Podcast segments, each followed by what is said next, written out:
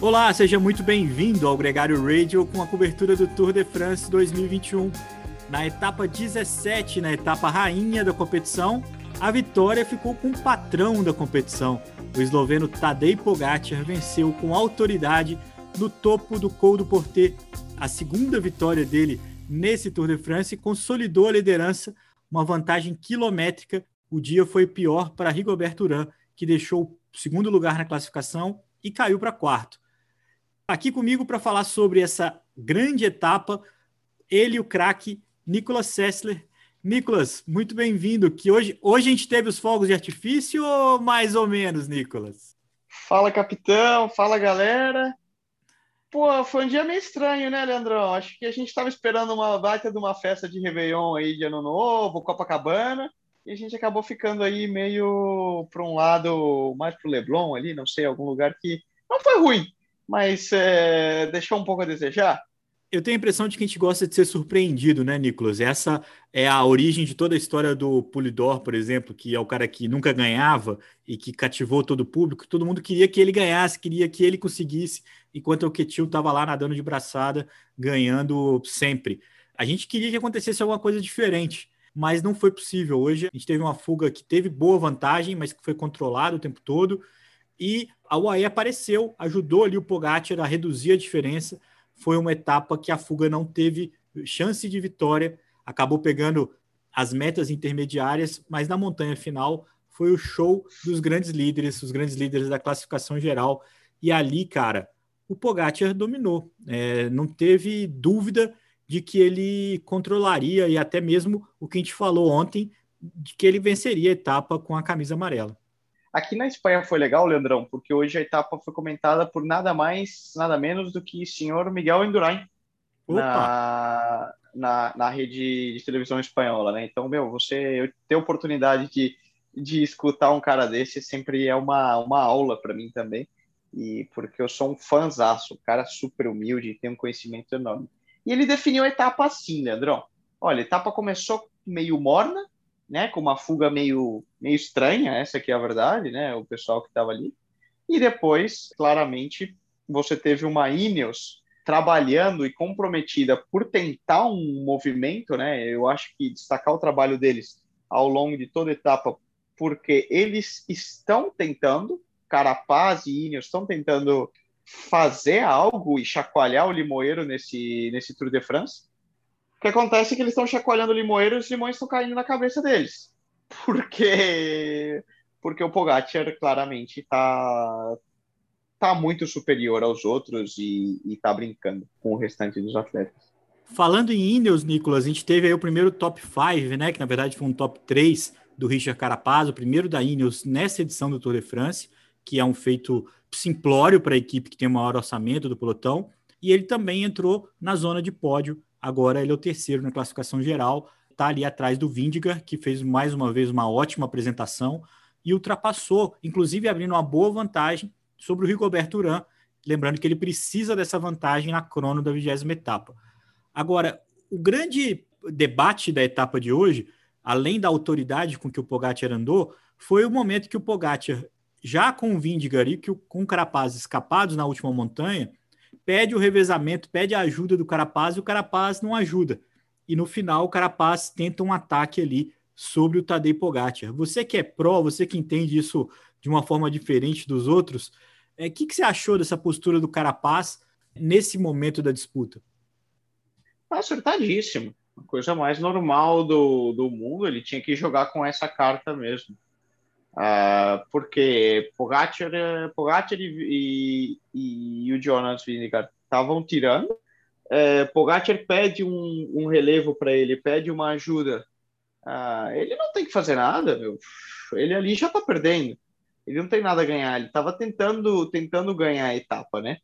Tanto que depois, a falta de um quilômetro aproximadamente, ele tentou um ataque muito forte claramente era para vencer a etapa. Eu não acho que ele estava pensando só na classificação geral.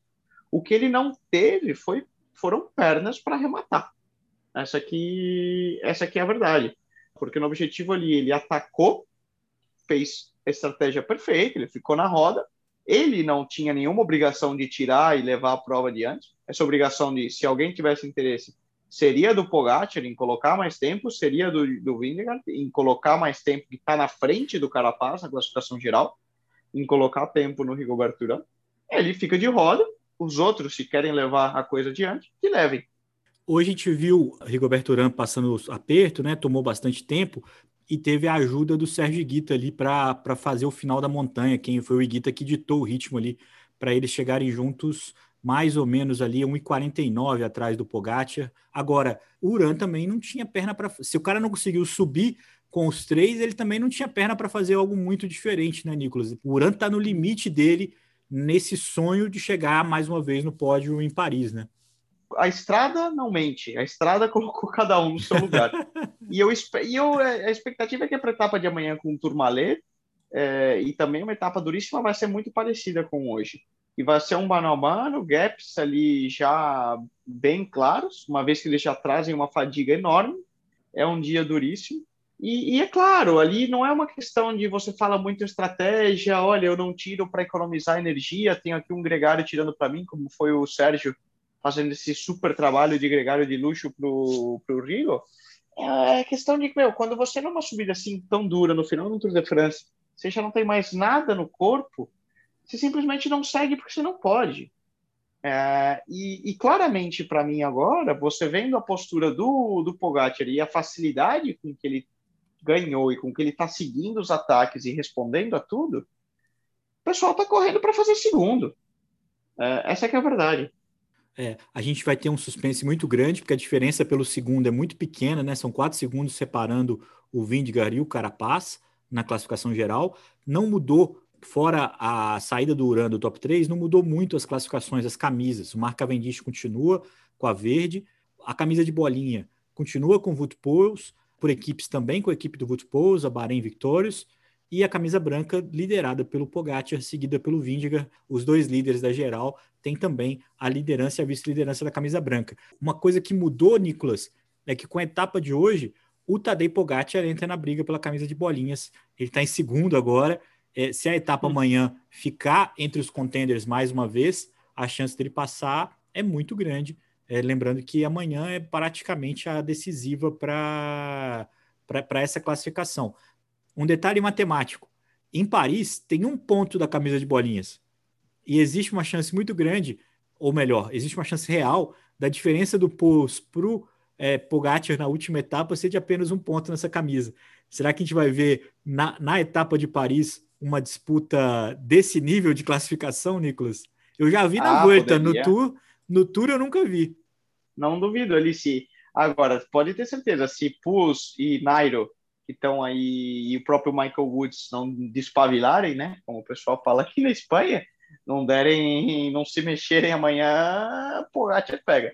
Porque pode, pode sim ser uma etapa outra vez para o pessoal da, da classificação geral.